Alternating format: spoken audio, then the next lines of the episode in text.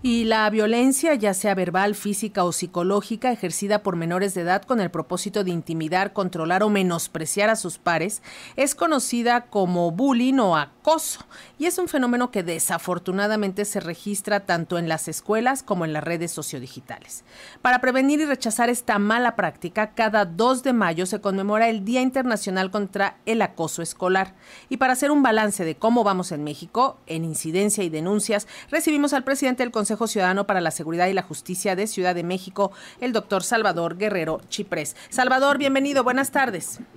Buenas tardes, Lenny, que estoy a tus órdenes, por supuesto, pendiente como ustedes de este, que es un tema familiar, escolar y público. Sí, este tipo de actos es importante, hay que decirlo, no guardar el silencio, no eh, esconder que uno está siendo acosado en la escuela. ¿Cómo van en materia de denuncias de acoso escolar? Bueno, hay que decir que en lo que va de este año y el 2022 tuvimos 733 reportes a propósito de un programa que tiene el Consejo Ciudadano de la Capital Nacional que se llama Juntos Juntas Unidas contra el Bullying y un programa específico que se llama Caminito de la Escuela. En resumen, nosotros identificamos al bullying como un síntoma de otras violencias que pueden estar ocurriendo sobre todo en el hogar, donde hay por razones diversas falta de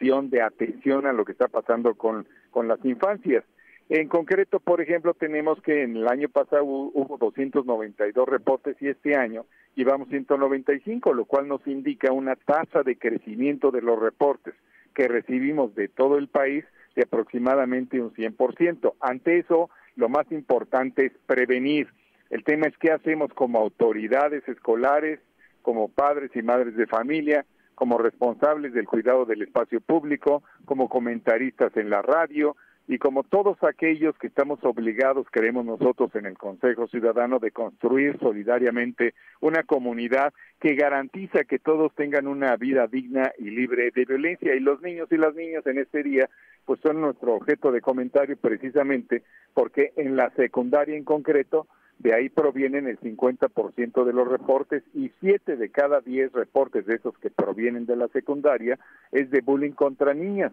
Así que ahí está claramente uno de los focos de atención del Consejo y creemos que debe ser de toda la comunidad. Salvador, este año hemos visto historias terribles de acoso escolar que incluso derivaron en la muerte de una adolescente. Ya dices tú que es en la secundaria en donde más se está registrando esta problemática. ¿Qué consejos se darían pues a, los jóvenes, a los adolescentes, a los padres y a, a los profesores también?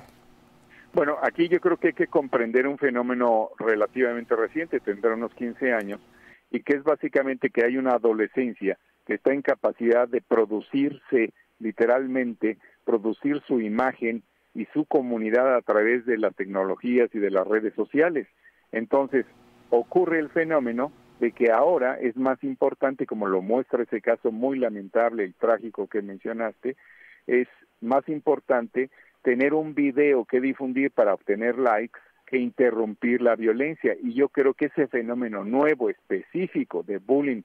eh, que involucra lo material y lo digital es algo que hay que atender. Y de los fenómenos que ya conocemos, pues básicamente lo que sugerimos que haya convergencia de esfuerzo de autoridades, de las familias, de aquellos que están en vigilancia del espacio público y de los medios de comunicación para que entendamos la complejidad del problema. El bullying es un síntoma de otras violencias y hay que asumir que en la medida en que todos podamos mostrarle a las niñas y los niños que se puede hablar, que se puede dialogar para resolver problemas, que se puede dar salida a los conflictos de una manera no violenta, podemos salir adelante y observar,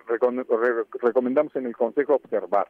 si hay bajo rendimiento escolar, si hay un niño que se aísla más que de costumbre, si eventualmente cubre partes de su cuerpo que eh, pues ocasionalmente pueden tener inclusive algún tipo de herida o moretón o algo semejante. Y si no atendemos la ideación suicida, que es algo que se expresa a veces de una manera, pues como si fuera hasta un, un chiste, no podemos estar entendiendo lo que está ocurriendo con las niñas y los niños, siempre acompañar desde una perspectiva convergente, integradora, con responsabilidad garantista y presencia de las autoridades y pues sí de los papás y no olvidemos que las mamás se hacen cargo solitas del 34% de los hogares. Así que, ¿qué hacemos para ayudar todos ahí?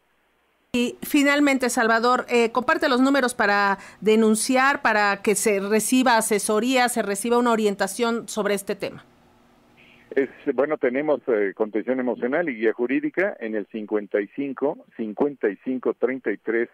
5533. También tenemos WhatsApp y nos podemos conectar en la plataforma digital y ahí recomendamos o aprovechen este servicio porque nos permite también tener más datos y actuar con sugerencias al gobierno de la Ciudad de México, a otros gobiernos, a otras autoridades para que salgamos todos adelante contra este y otros problemas que solo como comunidad podemos resolver. Te agradecemos muchísimo, Salvador Guerrero Chiprés, presidente del Consejo Ciudadano para la Seguridad y la Justicia de Ciudad de México. Muy buena